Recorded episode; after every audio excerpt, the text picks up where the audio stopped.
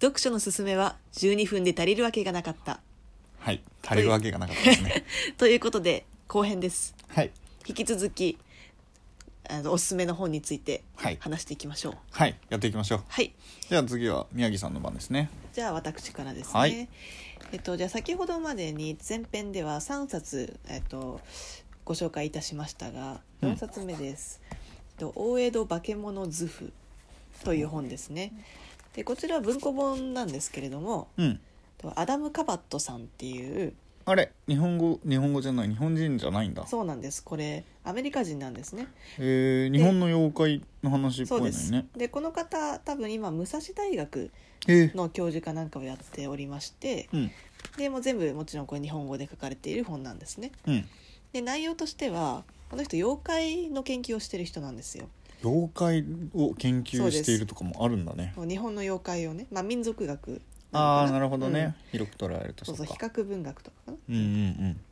なので、えっと、この方、まあ、大体妖怪とかその江戸時代の化け物系のうんその本を主に出版しているんですよねなるほどでこの本はその中でもうん日本のね昔の草草子っていう、草造詞、うんまあ、江戸時代に流行った、うんまあ、漫画の総称みたいなああそんなのがあったそうんだですまあ絵付きのうん小説みたいな感じで誰でも読めるような、うんうんうん今で言う漫画か、まあ、今でいう漫画みたいなものですねうんでそこで紹介されたその妖怪はいはいをそこちらでも紹介しているっていう本なんですねなるほどねで例えばカッパとか出ましたロクロクビーとカッかパそうカッパのちなみ話にしましたねそうカッパの話しましたけども、うんそのシリコ玉の話はここで初めて知りましたああここから来てるわけですねそうななんでするほど道理で持っているわけかでこれ全ページにねうんその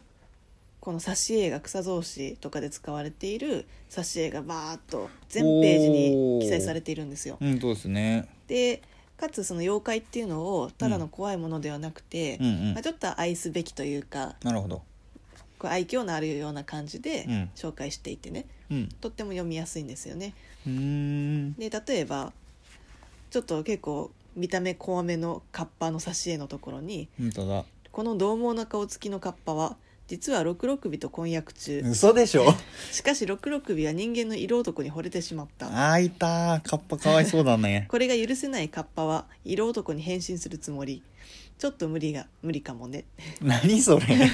誰の意見なんだよ、まあ、こんな感じでですね、うん、まあ、ちょこちょこいろんな挿絵とともに、えーうんうんそれについてのコメントだったり解説っていうのが書かれている、うん、なんか本のタイトルからしたらもっと難しい話なのかなっていうふうんいやもううに思った全けど、然そんなことなくてうん、すご読みくやすそ読うみだやすいんねですよ、っていう一冊ですねなるほどうんいいですね、そうなんですなのでこう妖怪を知りたい時とか、うん、なんか気楽に読 めそう気だね楽に読めこれっる一冊です、ていいといでうすのねが、はい、おすすめの一冊ですねはいじゃあ私、はい行きましょうかじゃあこれ持ってきたのがほい伊坂幸太郎お出た出た魔王やっぱり伊坂幸太郎といえばもう宮城のスターですから、まあそうですね宮城県のね、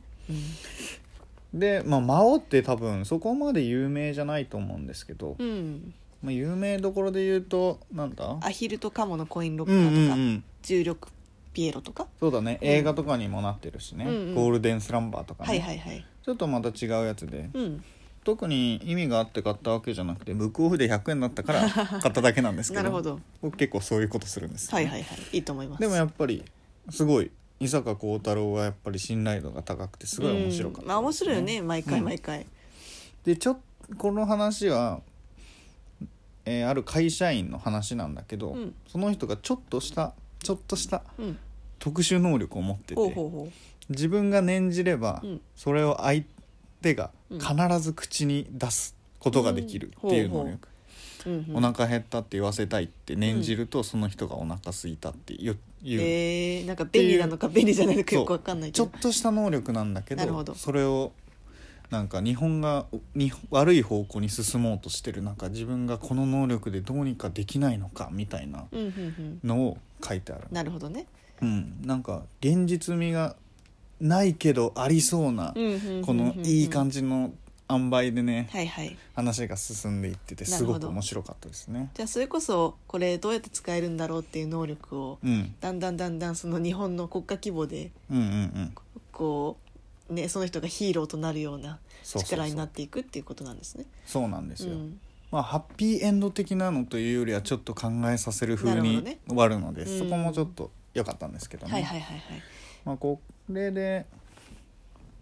好きなところを話そうと思ったんですが、うん、時間もあれですしあらあら。やめときましょうか あれ そういう感じじゃあ紹介していき ましょう,、はいどうぞ。まあ、ムッソリーニって知ってるああイタリアの首相。ちょっと自分があんまり知識がなくて知らないんだけど、うんムッソリーニが最後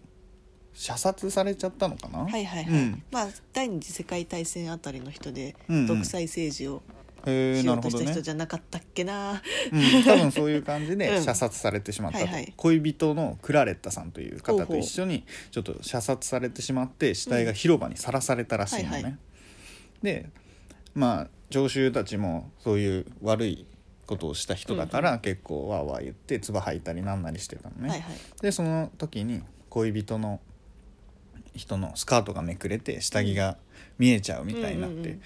でまあ聴衆たちも大喜びでわーわー言っはていはい見えてるぞって言ってる中で、その時に本当の話かどうかわからないってこの中でも言われてるんだけうんうんほうどほう一、人だけうんブーイングをバーバーされながらうん一、人でそのスカートがめくれた人のところに行ってそのスカートを直してあげて。紳士。自分のベルトでうんまたこうずれないようにはいはいキャッて締めたと紳士。でそういう話があるんだっていんううんうんのを言っていて、ほうほまあ、僕もそのスカートがめくれてる時には直してあげれあげられるような人になりたいなみたいなこうとほうほを、うほうほうまあ、主人公の弟の人が話していはいてね、はいはいはいなんかすごくいいなって、うーんそういうことができるまあこれは例え話であるけれど、はいはいはいまあ、周りの人がわーわー言ってるから自分も一緒になるんじゃなくて自分が正しうんうんういんと思ったことをしっかりしたいよねっていうなのるほをど言っねてて、すごくいいなって思ったいいですね一、番この本の中でうん、なんだスピンアウトみたいな話の中ではいはい入ってるんだけど、んすごく印象に残ったところです、なるほどね、はいぜひ読んでほしいですねいいですねうん伊坂幸太郎はやっぱり素敵な例えだったりとか、うんうんなんかこうちょっとなんだろうな知的な、そうだねねうん引用とかそういうのがあるんだよねそうすごい、うんもう一つ砂漠っていうのも大好きなんだけど、はいはいうんあれも本当にそういうのが多くあっていいキャラが立ってるんだよね、うんこの伊坂幸太郎の本ってまあ、非常に魅力的だよねキャラがそうそうそう、うんただストーリーというかこのこのキャラ好きだなってはいはい思はういのも結構あるから、確かにね、うん陽気なギャングが地球を回すとかもすごくキャラが立ってて、うんうんうみんんな、 とっても面白かったな、そちうだねなみにこれ縁側 FM うん、のいつもトークの内容のところにうんうんうんこっそり書いてそうるこっそりオズワルドがみたいなことお書いて前オズワルドにされるぞそうってそういそううとそうこね青柳にみたいうな、んであれは実はあのゴールデンスランバー、はいはいはい伊坂幸太郎うの,、んのあらすじから撮っていますうん、気づいている人はいるかどうかいるかな、ねまあそもそも読んでるかってとこもあるけど、ね、 まあまあまあまあまあ、まあ、伊坂幸太郎すごくいいって我々も影響を受けてるってとこだねそうですね、うんじゃあ次宮城さん何かありますか、はいじゃあ私最後にですねちょっと緩いんですけれども、うんえっと、伊藤潤二の「猫日記「ヨン猫日記ムー」っていう日これ本アンドムーンそう漫画ですえーでこれ伊藤潤二さんっていううんうんホラー漫画家なんですよ、書いてはるいのははいはいで富江とか、うん渦巻とかなんか、まあ、知る人ぞ知るうんうん最近はアニメも今深夜でやってるんですへけーど、まあ、昔からいるホラー漫画家なんですよねうんでこの人の絵に例えば「ハンターハンター」の富樫さんとか、っはいはいていうのも非常に影響されてるみたいな感じのなるほどねこのこ人なんのですよね絵すごくわかるかもしれないこうよく白目になりがちなんだうけんど、うんでこの人があえてその自分が飼っている猫についてうんうんホラーそうホ漫ラー画漫家な画のがに書く猫日記ななるほどんですねですごいねこう毎回毎回とほんただの猫の話なんだけど、うんいつもちょっとホラーテイストみたいなうーん感じで書かれるのね、うんうんでそれをこう面白おかしく書いてるっていうところでやっぱり笑いとホラーって紙一重だよねっていうこああなるほとがどこのね本かそういうらすこごとくわかかるんですよ。確かにね、うん全然怖くない話ってこれギャグじゃんみたいなとこそうそうあそるうもそんねうだからそれをね非常にねこう体現している漫画なんですね。へえいいね、うん面白そうそうそうでとにかくこの伊藤潤二さんが猫にねその嫌われるんだ けど、 あれ聞いたことある な宮城さんとうん、い自分を重ねてるんですかそれやそれもあるかもしれない、うんでも本当にねとにかくこのちょっとホラーテイストで書かれるギャグの「猫日記」というところで、まあ非常に面白いので、ぜひ読んでいただきたいという一冊ですね。いいですね、うん、じゃあ残りもまた少なくなってきたそのうでですね早いね時そう間だ過ぎるのねが。好きなものを話すといううのは、ん、まあ、最後にじゃあ僕から一冊はいはいこれは金城和樹さんのほうほ「映画編」っていう本でうすね、はいはいはいまあ金城和樹さんはあんまり多分名前としては有名ではないとはまあでもドラマがねそうだね SP そとうかねそうそうそうボドーダラーとかマね脚本とかでも結構有名なのかうな、んうんうんで自分は本が好きでこの人の本全部うん、あ読んでそうるなんんだだけどこの映画編っていうのがすごい一番本の中でも一番好きなの、えーじゃないかなっていうあむしろ知らなかったトップを争う映画編まあ、これ5個のストーリーがあって、うん、うん、それぞれなんだろうなそのある映画を中心とした話はいはいみたいになっている構成なのね、